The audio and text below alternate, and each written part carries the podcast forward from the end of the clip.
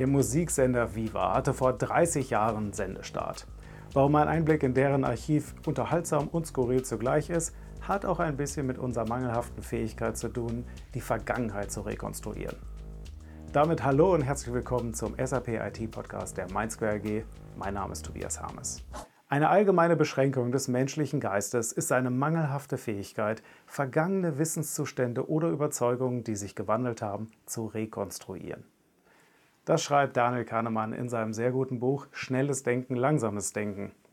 In dem Kapitel geht es um den Rückschaufehler, praktisch immer an Bord, wenn irgendjemand behauptet, es doch vorher schon gewusst zu haben.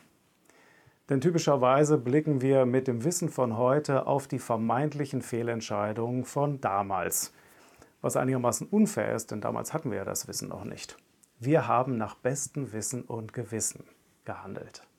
Wie verrückt Dinge aussehen und sich anfühlen, wenn man dennoch versucht, die Vergangenheit zu rekonstruieren, kann man dieser Tage in der ARD-Mediathek sehen. In der kostenlosen Kurzserie Die Viva Story, ein Musiksender zu geil für diese Welt.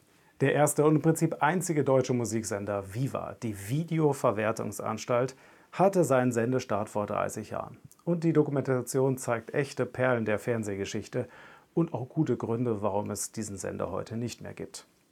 Für mich überraschend der Zusammenhang zwischen der nervigen Klingeltonwerbung im Jamba Spar-Abo und quasi damit auch Quoten-Sargnagel für den Sender und der Entstehung des Internets mit MP3 und Napster. Im Gegensatz zum Crazy Frog, über den man eher müde lächelt, war in diesem Monat noch ein Event wichtig, das er nicht zum Lächeln einlädt. Die Weltklimakonferenz COP28 in Dubai. Wie wohl in 30 Jahren auf diese Veranstaltung zurückgeblickt werden wird, nostalgisch oder wütend. SAP hat sich auf jeden Fall nicht nehmen lassen, selbst vor Ort zu sein und dort auch ihre ESG-Lösung zu präsentieren. SAP hat ja sich zum Ziel gesetzt, bis 2030 klimaneutral zu sein. Ich könnte mir gut vorstellen, dass aufgrund von anstehenden gesetzlichen Auflagen noch diverse andere Unternehmen in 2024 nach IT-Lösungen für das Thema Nachhaltigkeit suchen werden. Falls das Thema auch bei euch auf dem Schreibtisch liegt, empfehle ich euch unser Webinar Nachhaltigkeit mit SAP. Link ist in der Beschreibung. Als zugegebenermaßen unverbesserlicher Technologieenthusiast suche ich immer nach Erfindungen, die die Probleme unserer Zeit möglichst elegant lösen können. Zum Beispiel das britische Startup Heater mit A am Ende stellt Hochleistungsserver her, die dann in Haushalte gestellt werden. Und dort erzeugt deren Abwärme dann ja, Heizungswärme, die im Haushalt genutzt werden kann. Die Server sind über das Internet miteinander verbunden und können dann im verteilten Cloud Computing für Berechnungen benutzt werden. In Goldaming, in der britischen Grafschaft Surrey, läuft der Pilot und da leben ungefähr 21.000 Menschen.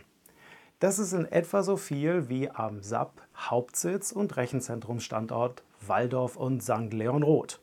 Also vielleicht für SAP eine gute Möglichkeit, ihre Klimaziele schneller zu erreichen. Und ihr kennt die Lösung ja jetzt auch. Ich hoffe, wir bleiben auch im kommenden Jahr weiter kreativ in der Lösungsfindung. Ich wünsche euch und euren Lieben auf jeden Fall fantastische Festtage und einen super Start in 2024. Und im Januar bei der Rückschau auf die vergangenen Wochen einen gnädigen Blick auf all die Entscheidungen, die man angesichts der vielen Leckereien gerade nach bestem Wissen und Gewissen trifft. In diesem Sinne, danke für eure Aufmerksamkeit. Macht es gut. Bis demnächst.